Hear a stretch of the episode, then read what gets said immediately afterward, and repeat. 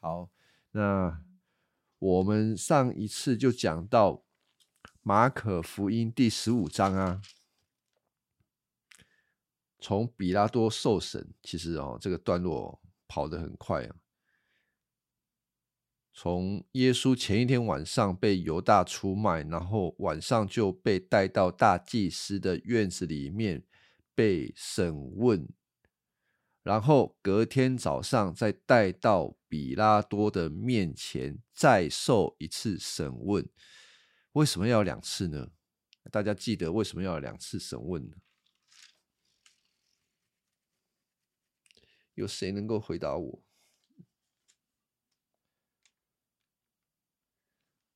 大家都忘记了。好，因为。想要杀死这个耶稣的是大祭司，不是罗马人哦。罗马人这个跟罗马人无关呐。大祭司铁了心要杀耶稣，那好笑的是，他们也找不出什么罪名要定耶稣罪啦，定他死罪啦。反倒是耶稣自己讲了一条，他们可以控告耶稣，把他定死罪的，就是。他亵渎上帝，当然那个是从大祭司的角度认为耶稣在亵渎上帝。其实耶稣本来就是上帝的儿子啊，他讲的是实话。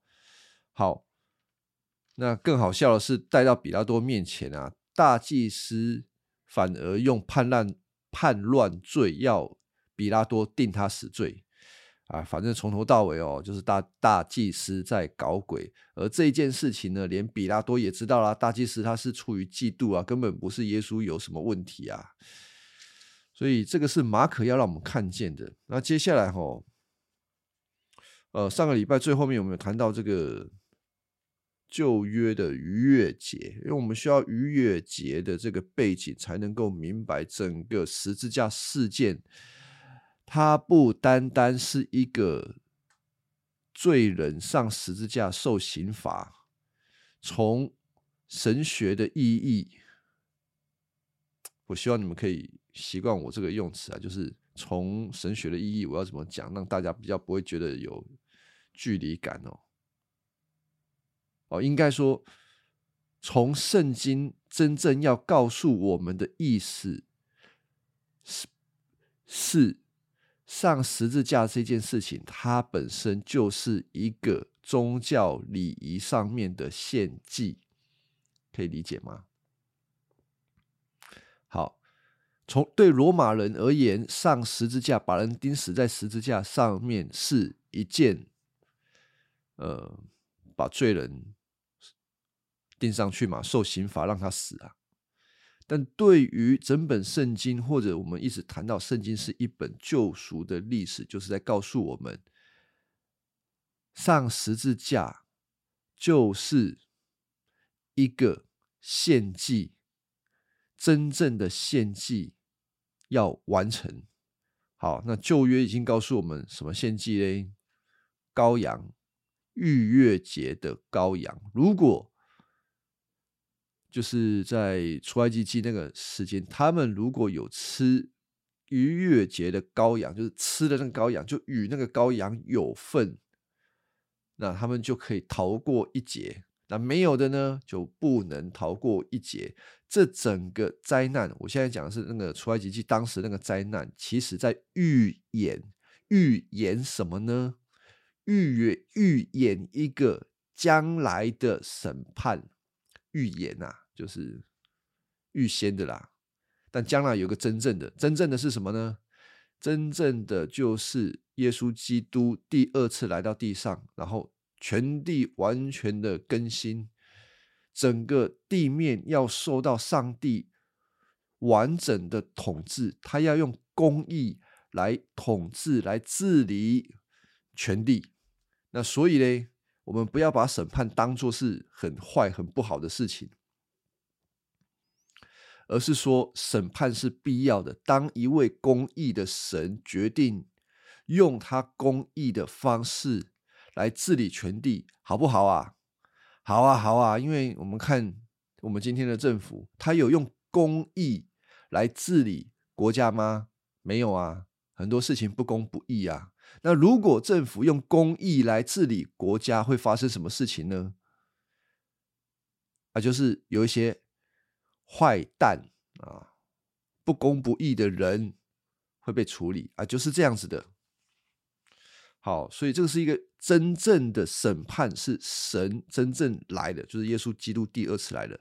但现在我们回到十字架这个事件啊，它也是一个预言啊，也是一个预先的啦，预先的审判在十字架上面。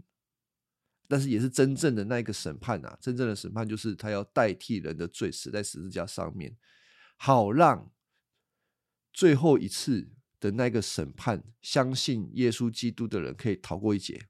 哦，我怕大家听的有点混乱啊！我在讲，我刚刚讲了三次的审判，前面两次都是预演。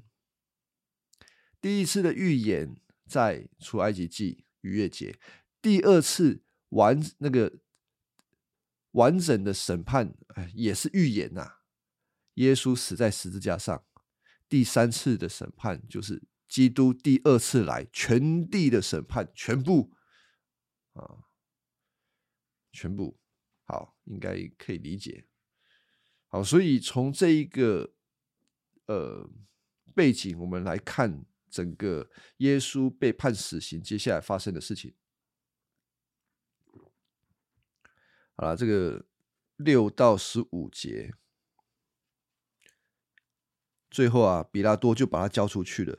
比拉多不敌众人的意见啊，反正他就是比拉多，就是方便行事嘛。反正他要他自己的政权，他不要犹太人造反，所以嘞，就呼应众人的要求，把耶稣钉交出去，鞭打，钉在十字架上面。好，所以比拉多是无辜的人吗？当然不是啊。这整个过程当中，没有一个人是无辜的啦，包括比拉多，他的罪魁祸首啊，因为他明明知道耶稣是无罪的，还是把他送出去了。好，那我们看十六节哦，啊，接下来十六节到二十九节都是耶稣被欺负的一个过程，这里面有一些关键字啦。其实整段都有一个关键字，就是耶稣是犹太人的王，不断的在出现。那所以这些兵丁在戏弄耶稣，说他是犹太人的王，演戏给他看啊。这个其实都是真的，就是我意思是说，他们嘴巴讲的都是真的，可是他们心底都不相信。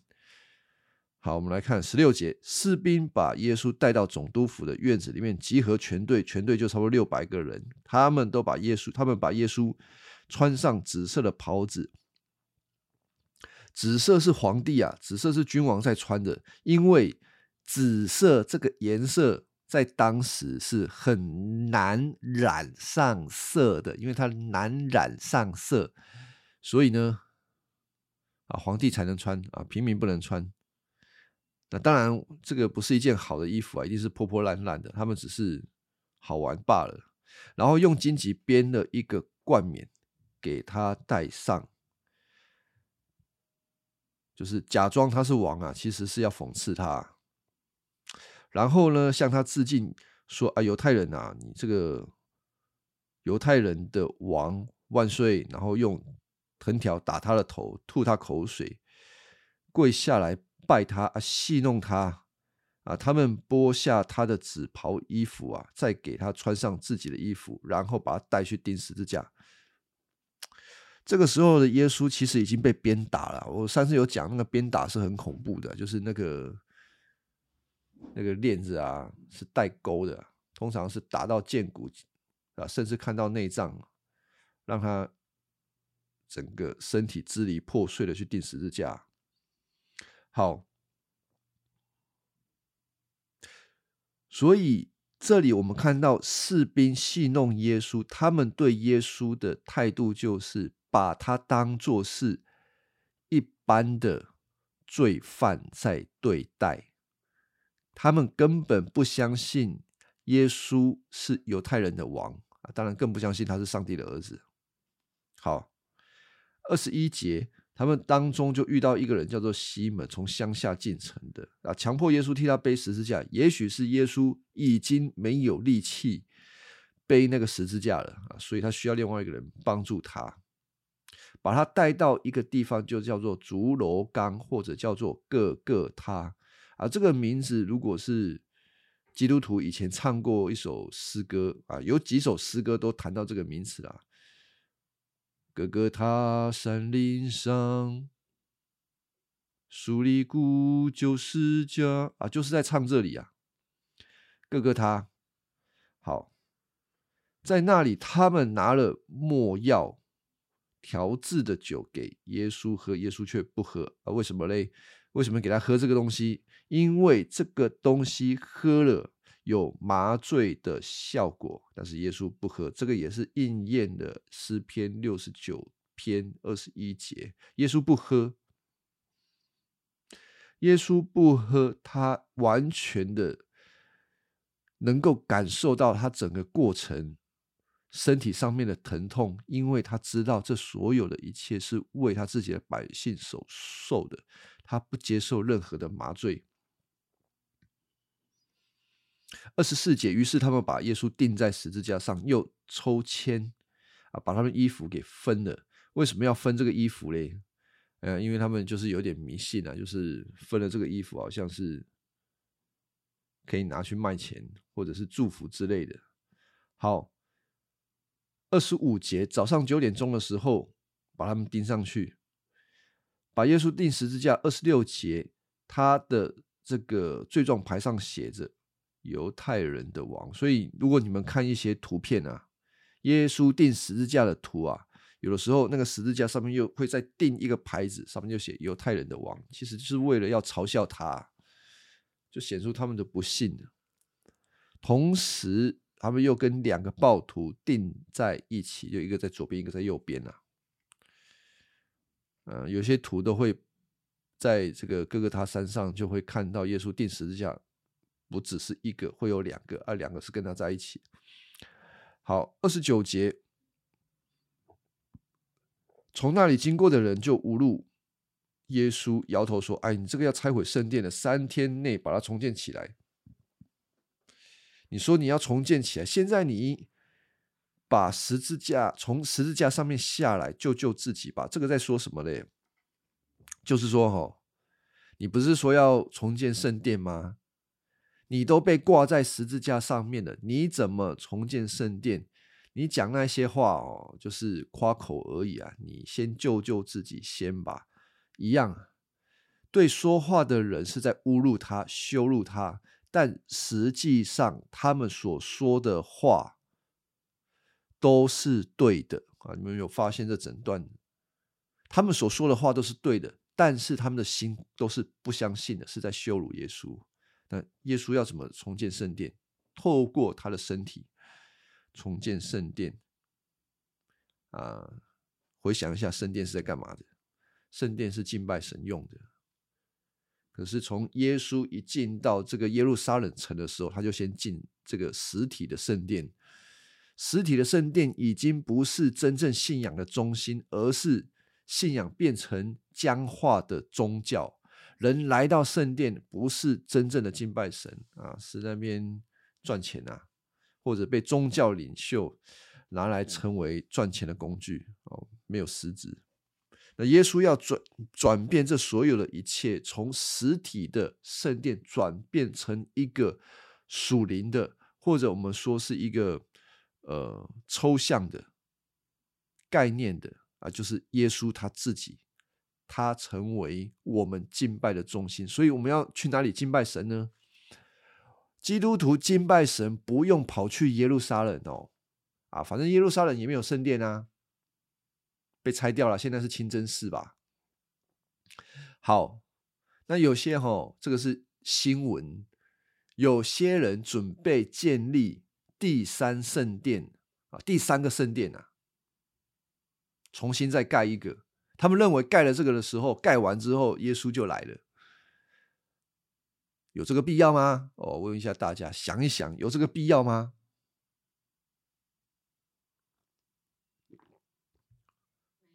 为什么没有？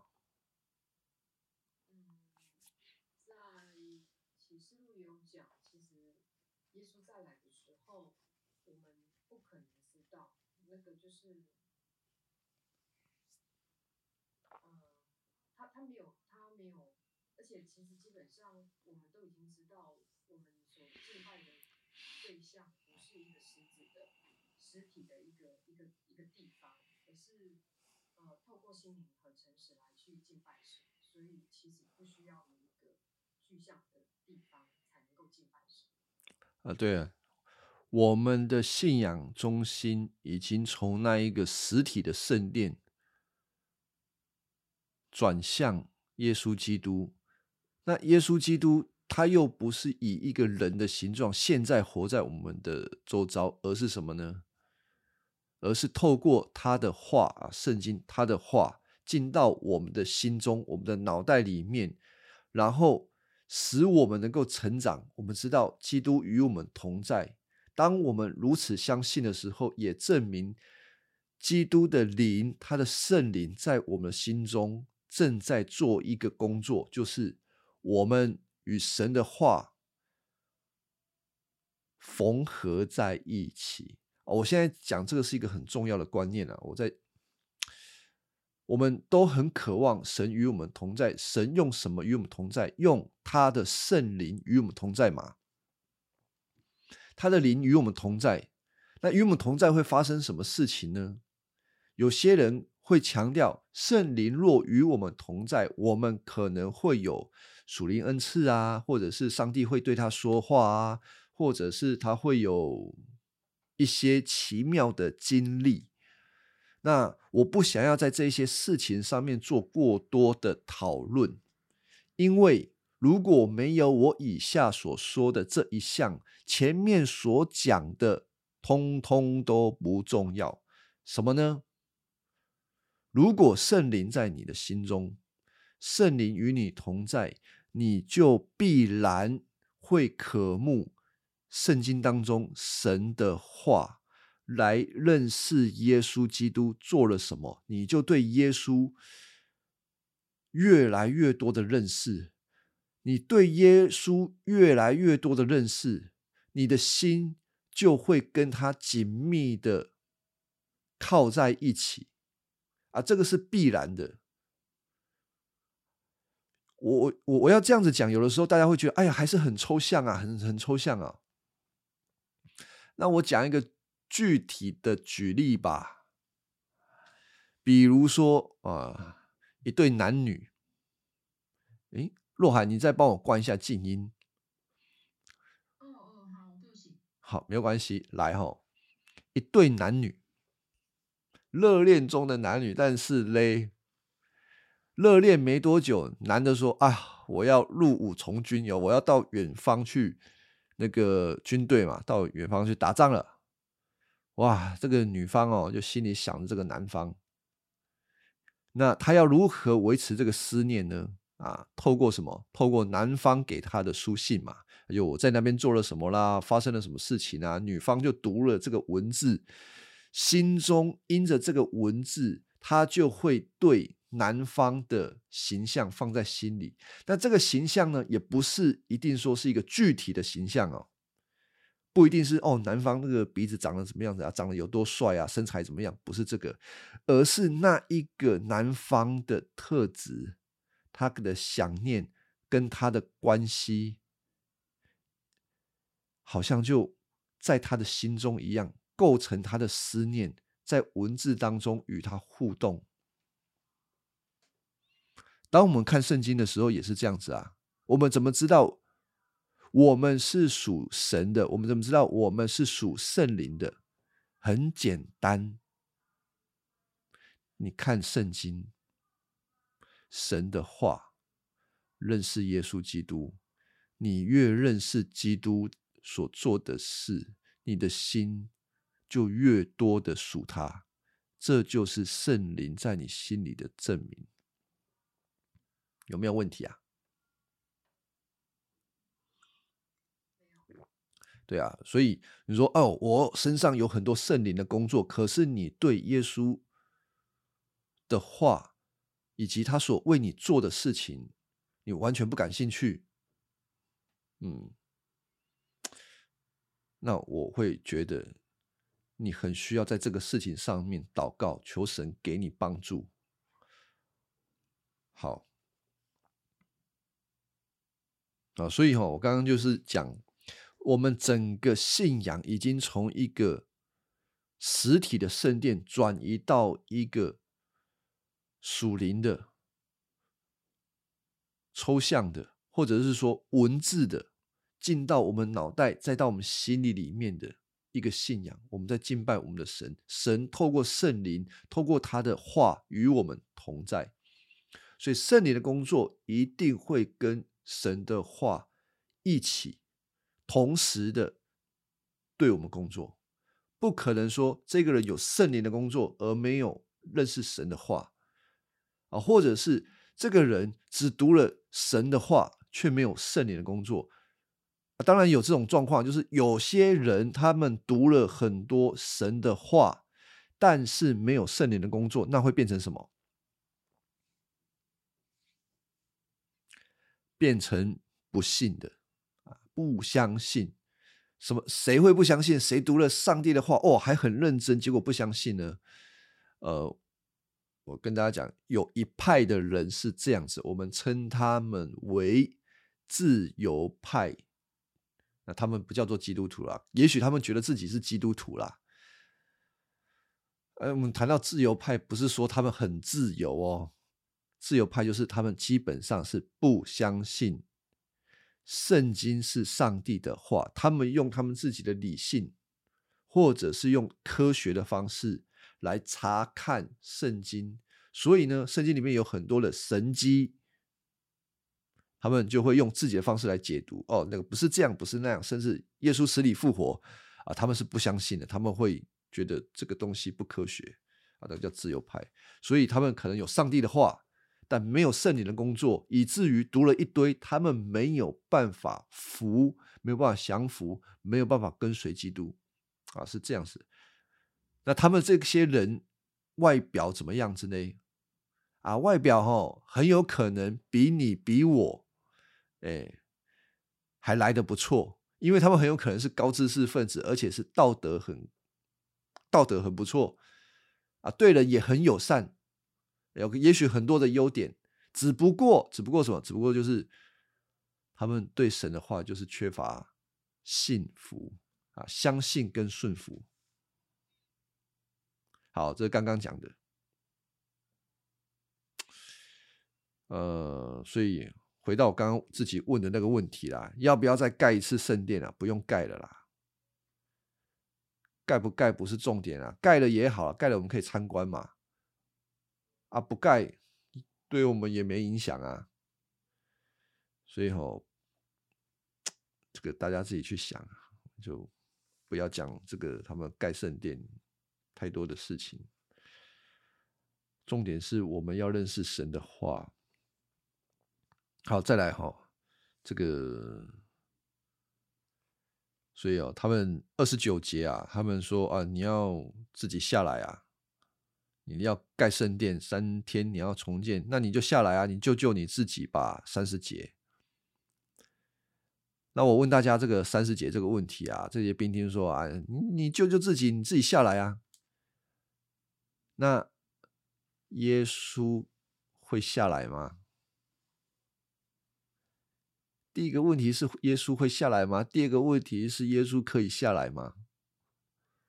好了，这个其实答案蛮明显的，耶稣不会下来，他没有下来。那耶稣自己有没有能力下来？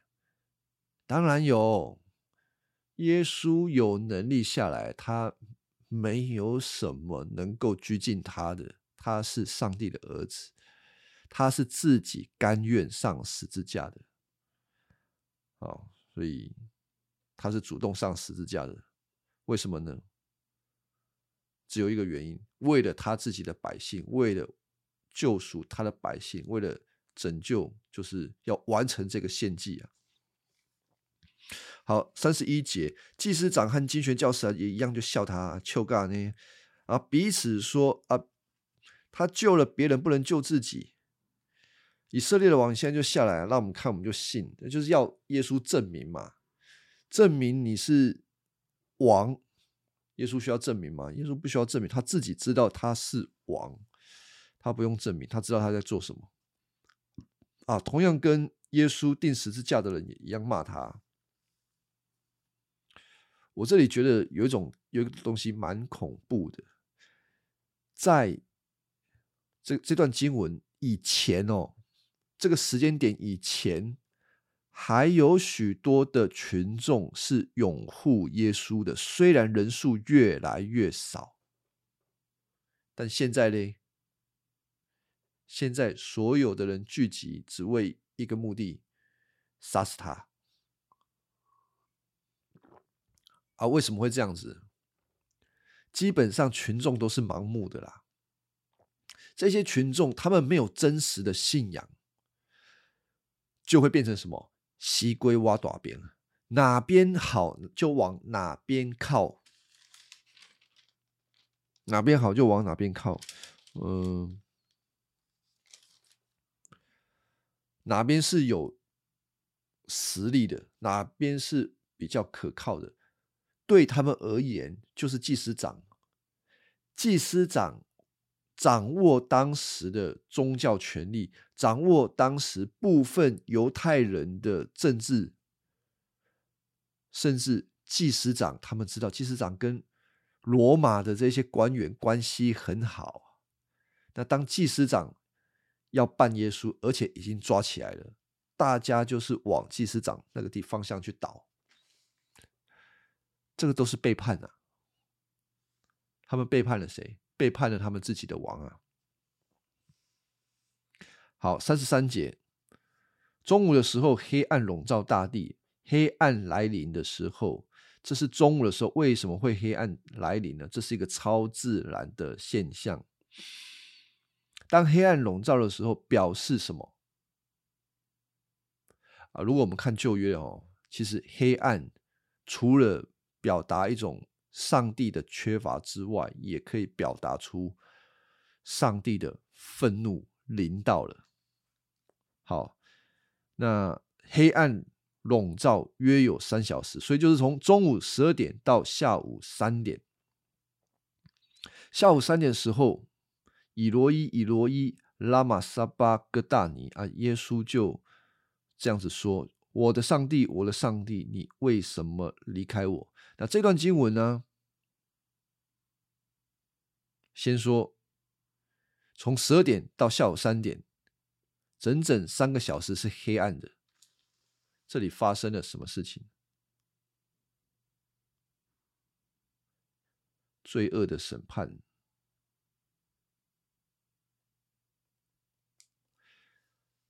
呃，十字架的这个审判是一个什么样的事情啊？我现在跟大家讲，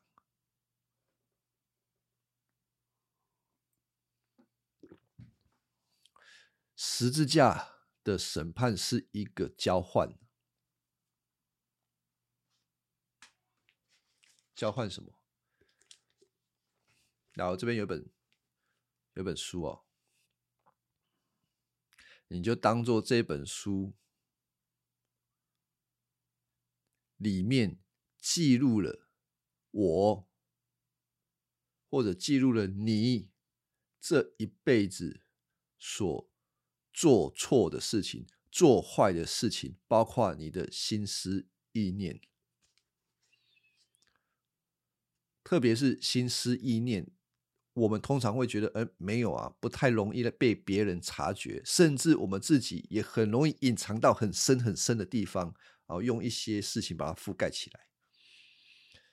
啊！但是哈，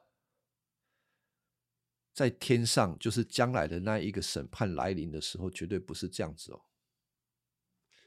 你可以试想哦，假设啦，我们在那个审判台前有一个电视机，哎，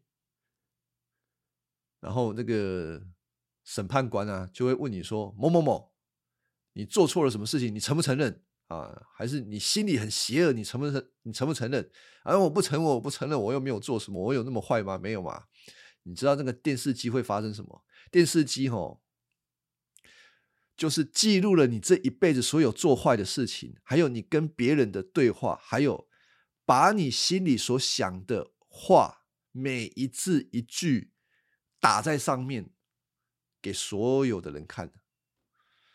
哦，有谁能够说我我我很好？没有人嘛。每一个人面对这样子的事情的时候，通通都要认罪啊！甚至哦，有些人就我如果有个洞哦，我以前哦就跟教会弟兄姐妹这样子讲：如果哦你在当场那个电视机把你的事情像闭路电视一样放出来，你会怎么样啊？赶赶快找一个洞，赶快躲起来啊！那我现在讲。刚刚我说这是一本书嘛？如果现在是不是那个把这个书当做那个录影带，你做错所有的事情全部录在里面，这就是你的罪状，你的证据。好，在这里，现在哈，我有两只手，你们如果看到这个手机的画面，最好是看手机的画面啊，帮助你理解这件事情。我有两只手。好，这个是我，我啦，手空空的，手空空的，然后面对上面，上面就是上帝，我跟上帝是畅通的关系嘛，应该是这样子，对不对？啊，畅通的，但是录影带出现了，啊，录影带出现，表示什么？表示我跟上帝，我跟上帝因着罪的缘故。被隔离，理解吧？我因为罪的缘故被隔离，我不能够直接来到上帝的面前，因为这个罪。好，接下来呢？我另外一只手啊，右手，右手是谁呢？右手是上帝的儿子耶稣。他这一辈子从来没有做过任何一件坏事，他的心从来没有想过任何一件凶下的事情。他是完全的儿子，顺服的儿子，完美的人子。好，他跟天父的关系是什么？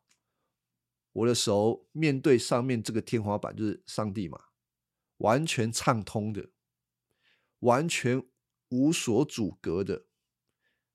直到，直到什么时候？直到耶稣钉上十字架的此时此刻，遍地都黑暗。上帝天父上帝是用愤怒的眼光，愤怒即将临到，他要审判，审判什么呢？审判他的儿子。所以遍地黑暗嘛，怎么样审判？你看啊，这是我我的罪。这个闭路电这个录影带，我的罪被换到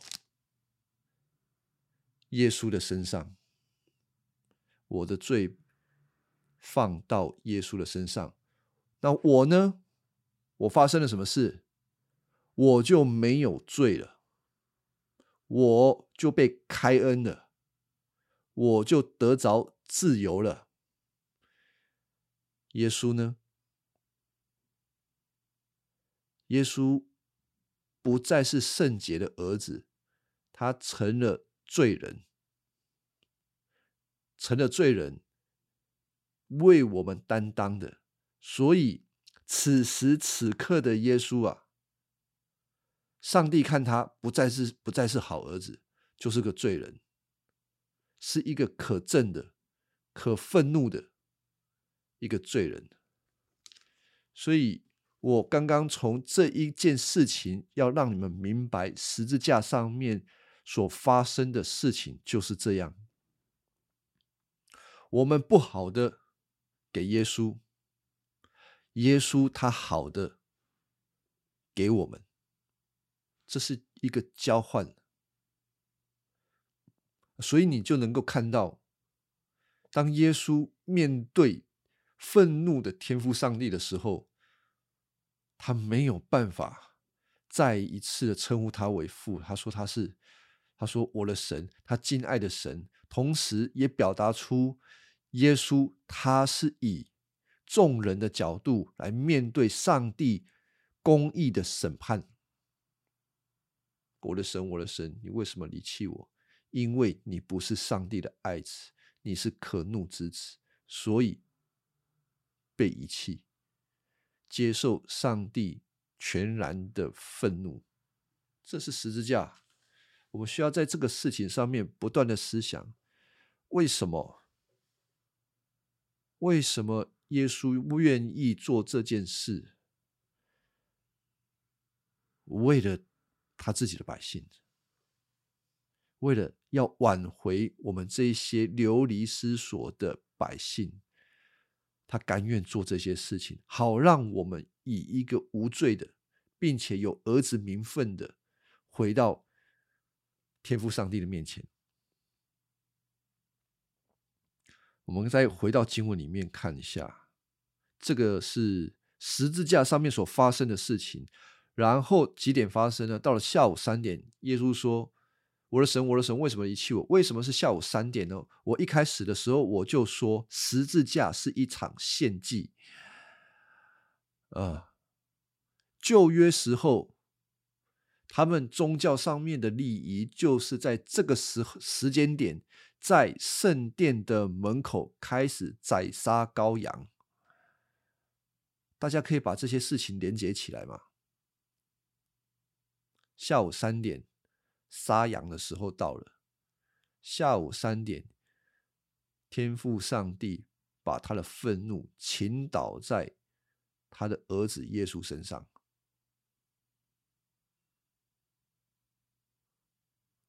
接下来发生什么事？三十五节啊，旁边的人说啊，你听他呼唤以利亚，其实他们听错了，有一个人跑过来去跑过来。拿着酸酒的海绵绑在藤条上，送到耶稣嘴边。等一下，让我们看以利亚会不会过来。那酸酒就是很差的酒啊，要给他喝。然后在应该是呃，约翰福音有讲说，他有喝，喝了他就。断气了。那这边三十七节告诉我们，耶稣大喊一声就断气了。悬挂在圣殿的幔子从上到下裂成两半。那这一件事情让我们知道说，哎，幔子怎么会裂成两半啊？这个幔子哈，哦，我没有把那个应该拿一些照片给大家看。那个幔子是相当的巨大。相当巨大的幔子，那个基本上你如果不踩个高脚梯，你是够不到最上面的。它又大又厚又重，基本上它要被撕裂是人办不到的啊！就算人要撕裂，也不可能从上面撕啊。所以马可的这个描述在告诉我们什么呢？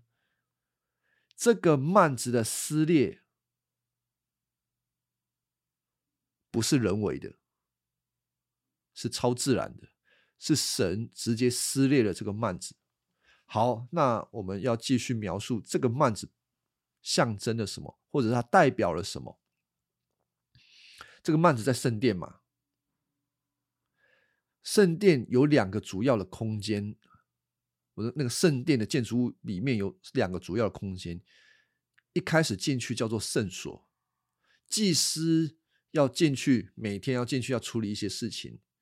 啊，要打扫啊，做什么啦？那圣所再进去就叫做至圣所，至圣所里面放了一些重要的东西。好，今天不讲那些其他的，我现在只讲这两个空间。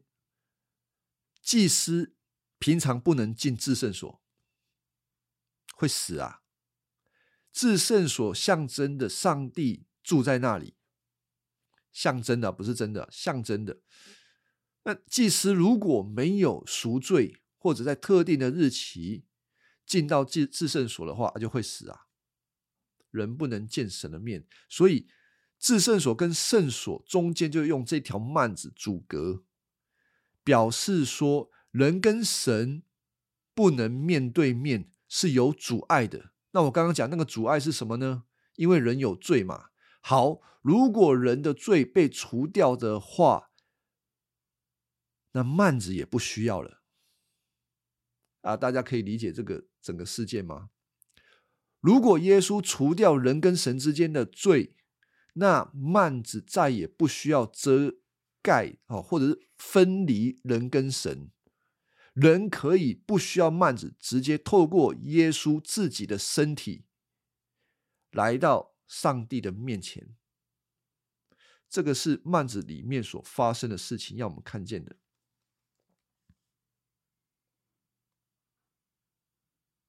好，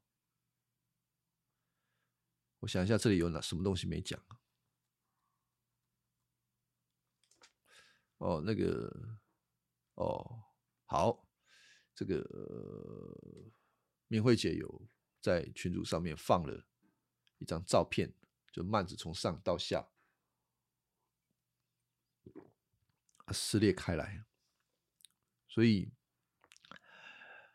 耶稣是用他的身体建造圣殿，是透过他的身体，也是说哦，我们是与他同在。他的身体如同饼杯，让我们吃，所以神与我们同在啊！这些东西都是很高度的一个象征的方式。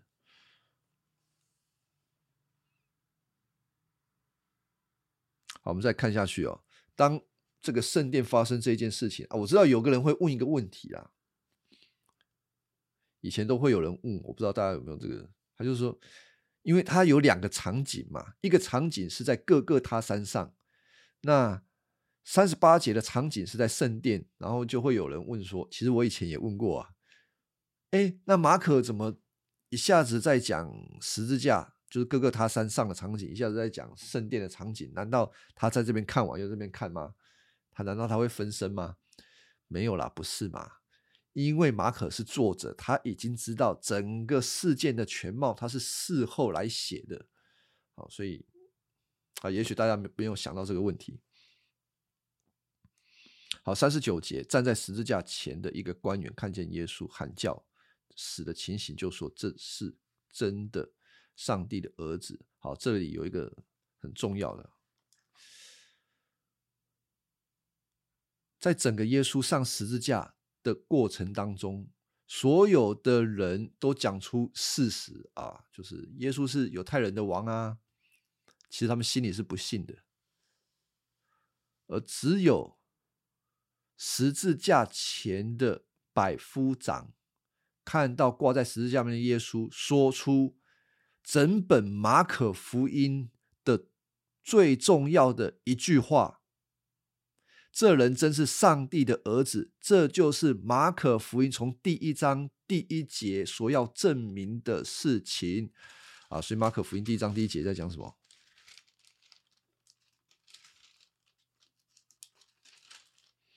上帝的儿子耶稣基督的福音是这样开始的。我我第一次开始谈马可福音的时候，我就在讲，这第一节是马可的一个引言。其实他说福音是这样开始的，然后你要写，好像写作的时候我们就开始写冒号，就开始描述了。所以怎么样开始呢？从第二节开始描述，哒哒哒哒哒哒哒，讲到了第十五节的终点这边，马可总算告诉你，到这边我要告诉你的是，耶稣基督是上帝的儿子，这就是整个福音。所以当我们谈福音是什么的时候，永远离不开一个基础。就是关于耶稣基督道成肉身，然后死在十字架上面又复活的事。整个福音的基础是这个。那其他呢？所有的神学观念，有些人呃读系读过系统神学，读过其他的教义，读过什么？有一些专有名词、神学名词，因信称义、成圣、成为上帝的儿女、得荣耀。等等，一拖拉库的这些东西，吼，啊，你搞得头很痛啊，没有关系，我们今天也不会讲。啊，搞得头很痛。如果你很纳闷的，我跟大家讲，所有一切的基础都是要以这个为基础。好，福音关于耶稣基督道成肉身、死以及复活的事，跟这个事件是节节相关。好，那就是当耶稣成，我们知道他是上帝的儿子，他为人成就了什么？他是谁？他做了什么事？我们才能够明白福音的基础，然后因着福音的基础，重新的来看世界上面每一件事情，还有我们的观念，才会有对照。比如说啊，举个，比如说，这跟我们平常的生活有关啊。如果我们平常的生活是一个。在宗教里面的人，我们会想要依靠我们自己的生活，依靠我们自己的努力，好像我们非得做些什么事情才能够讨上帝的喜悦，或者我们做错了一些事情，我们就会想要隐藏，或者想要将功赎罪，啊，将功补过，这一些都是在宗教里面才会有的。如果你真正的认识福音，你知道上帝已经对你赦罪了，你过去的、现在的、将来的，通通赦了，这很重要。你要知道，耶稣在十字架上面为你的罪，他担当你的罪是全部，不是一部分。他要给你全部的平安，不是一点点的平安，你才能够开始享受。什么叫做在福音？什么在恩典里面自由的生活？好，我话说回来啊，那如果你真的明白这个道理，你不需要讨上帝的喜悦，你不需要透过你的行为讨上帝的喜悦，因为上帝已经因着耶稣基督，他喜悦你，他接纳你，他爱你，你不用做任何更多的事情讨他更多的爱。哎呀，我知道有些人，我讲到这边，有些人就说啊，那那那，我们什么都不用做吗？我们都不用好行为吗？啊，会问这样子问题的人，我也先讲，很正常，因为我们已经习惯了，我们被罪捆绑，被律法管束，律法管束啊，换一个名词啊。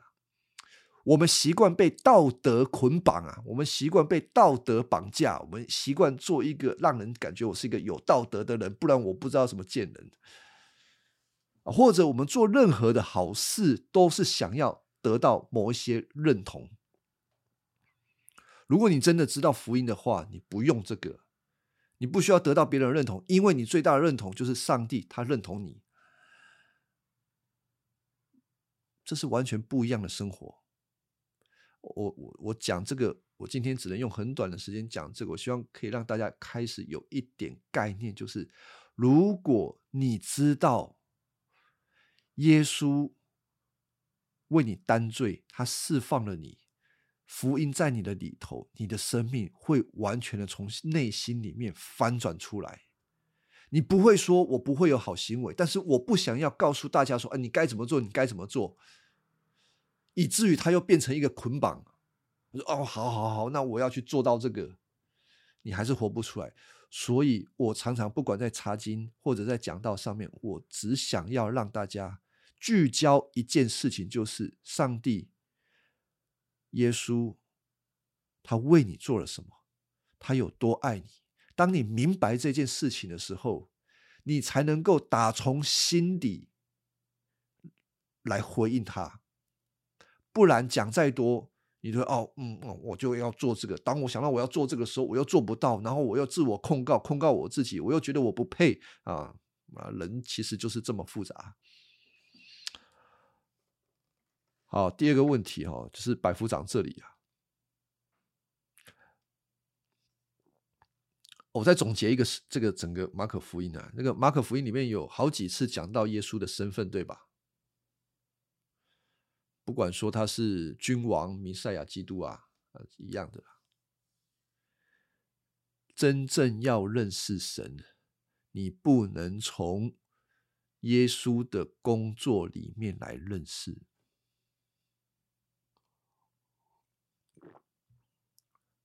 我再解释一次啊，你要真正的认识神，好了，我们就从马可福音来讲，从耶稣的神迹得医治的，吃饼得饱的那一些人，被赶鬼的那一些人，没有一个人认出他是上帝的儿子啊！这个道理哈，你不要拿到别的福音书里面去比啊。我我现在只限定在马可福音里面，马可真正要告诉我们的，就是你看东看西，你认识耶稣都有可能看错，除非你来到十字架面前，看到上帝的儿子为你死，你认出他来，那才是马可要给你的答案，他真正要告诉你的信息。耶稣是上帝的儿子，他为你的罪死在十字架上面，这个是福音。好，接下来还有个问题就是，哎，没有人认出耶稣是上帝的儿子，那为什么百夫长会认出来？来，大家想一下，为什么？你可以先谈一下，就是反常的地方在哪里？为什么所有的人看就是不信呢？你要证明你是上帝的儿子，你就从十字架上面下来嘛。你如果是上帝的儿子，你就救救你自己嘛。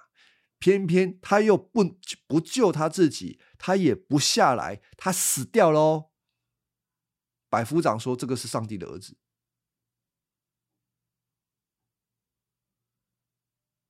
为什么？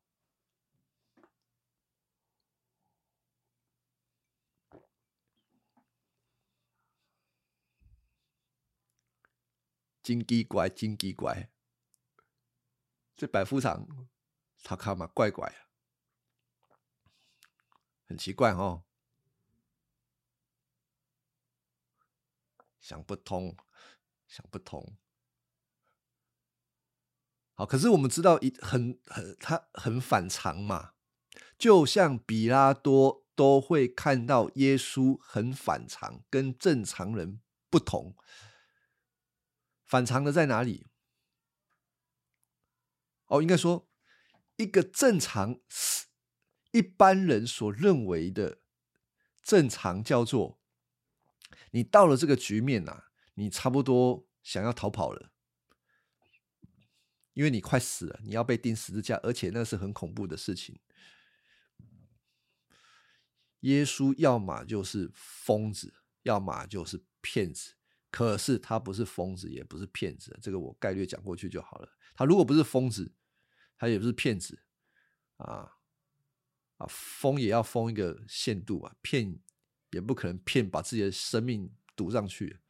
如果两者都不是，他只有一个答案，就是上帝的儿子，他是上帝的儿子。但是这些人看不出来，这是反常的地方。所以一般人面对这种局面，早就已经投降了，就说啊，我是骗你的，我不是，我不是犹太人的王，我是谁谁谁啊？可是耶稣没有，他马可从第十五章就告让我们看到一件事情，就是耶稣是直直的往十字架狂奔，他没有犹豫，他就是要往十字架上。那上了十字架，这是反常。那百夫长怎么会觉得他是上帝的儿子呢？我举个例子吼，啊，一个家里面就是小孩子啊，有一天带同学来家里玩，结果呢，玩着玩着，小孩子就蹦蹦跳嘛，把客厅里。爸爸的盘龙花瓶给打碎了。爸爸回来看到一群小孩，花瓶被打碎，他就俩拱啊，他就把棍子，他就问大家说：“谁打破的？”没有人承认。当然没有人承认啊。棍子拿出来准备要打人的时候，你觉得会发生什么事？如果你是其他的那些同学啊，你一定跑光了。开玩笑，我你是谁啊？我干嘛让你打？对吧？跑光了，全部都跑光了，死都不会承认的。但现场只有一个不会跑，嘿嘿，那是谁？就是他的儿子嘛。为什么不会跑啊？这个叫他家嘛。再怎么样，他都不会跑嘛。只有儿子会甘愿受罚，不是儿子的就跑光了啦。那假的嘛。你就从这个事情上面来看，耶稣他是甘愿受罚的。我相信百夫长也是从这个角度来看。耶稣是完全的甘愿接受十字架上面的刑罚。如果他不是上帝的儿子，那他还会是谁？没有其他的可能性了。百夫长，或者说这一些兵丁，我们在前面这段经文，这些兵丁，他们钉人十字架，钉的太多次，经验太多的，每一个上十字架的都是哀哀叫。或者是说会咒骂啦，说我是无辜的啦，或者是会干掉的啦，这一些，唯独耶稣是吭都不吭。这就是他上帝的儿子，他是上帝儿子的证明。百夫长就认认耶稣是上帝的儿子。好，第四十节。还有些妇人从远处观看，其中有抹大拉的玛利亚，还有小雅各的约瑟母亲玛利亚，以及萨罗米。耶稣在加利利时候，他们就跟随服侍他。还有些妇女是跟耶稣一起来耶路撒冷的，他们都在旁边看，看到这些事情。好，最后把耶稣给安葬了。那安葬的事情，我们下一次再谈吧。但我们今天就把耶稣钉十字架这边所发生的事情，啊，有一些解释。好，有没有一些问题？有没有问题？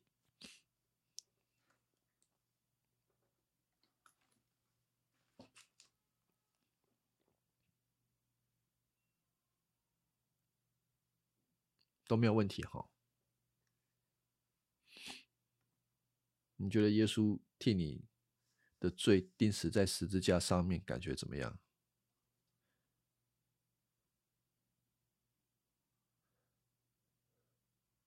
你们的不舍哦，我都很怕你们的心是石头做的。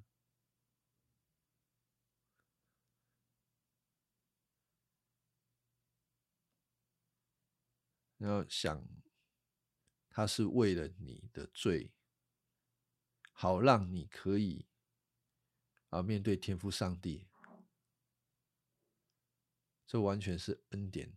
他没有因着你哪里好，所以决定做这件事情，完全是因为爱你，所以做这件事情，好让你可以得着自由，好让你对天赋上帝不是亏欠，而是只有感恩还有爱来回应他。这也是基督徒做所有事情的唯一的动机，绝对不是威胁利诱。只有在宗教里面最常做的事情就是威胁利诱，福音里没有这个东西。可是，即便是基督徒，都很难不小心陷入在这一种过去的这种宗教里头，就好像我得做些什么来证明我。我得做些什么来表达我还不错？我们把做好事跟感恩那个动机弄得很混乱。基督徒真明白福音的时候，他才能够自由的做每一件好事，然后不愁回报，因为他知道他自己所有一切需要的都在耶稣基督里，神会给他。啊，这个是我们不断相信的。所以福音是一个开始啊，福音也会不断在我们的心中一直在工作。即便是基督徒，都要不断的被福音提醒，不然我们很容易忘记，因为我们出生的那个原本的设定都是宗教性的，都是我得做点好的，才能够配得什么。好，那我们今天就先讲到这边啊，下个礼拜再来谈耶稣的复活。我们祷告结束。啊，亲爱的父神，我们感谢你啊！求你在今天晚上使我们的心啊更加的贴近主耶稣基督，让我们知道十字架上面的工作是一切的基础。让我们明白了耶稣，我们就知道要在他所有的事情上面与他联合。主啊，帮助我们，赞美你，奉耶稣的名祷告，阿门。好，那我们今天到这边哦，谢谢大家，晚安，晚安，拜拜。我明明慧姐，哎，啊，最近好吗？啊？哦。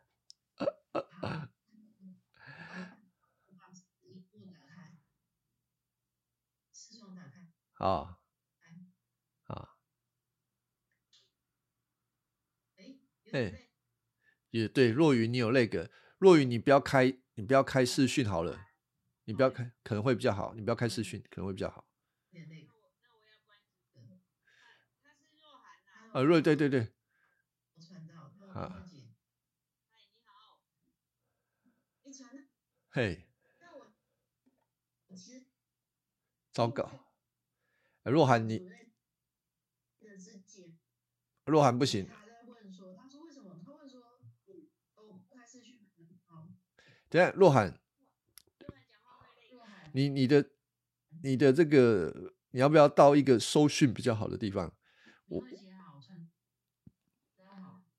你的声音我真的没有办法听清楚。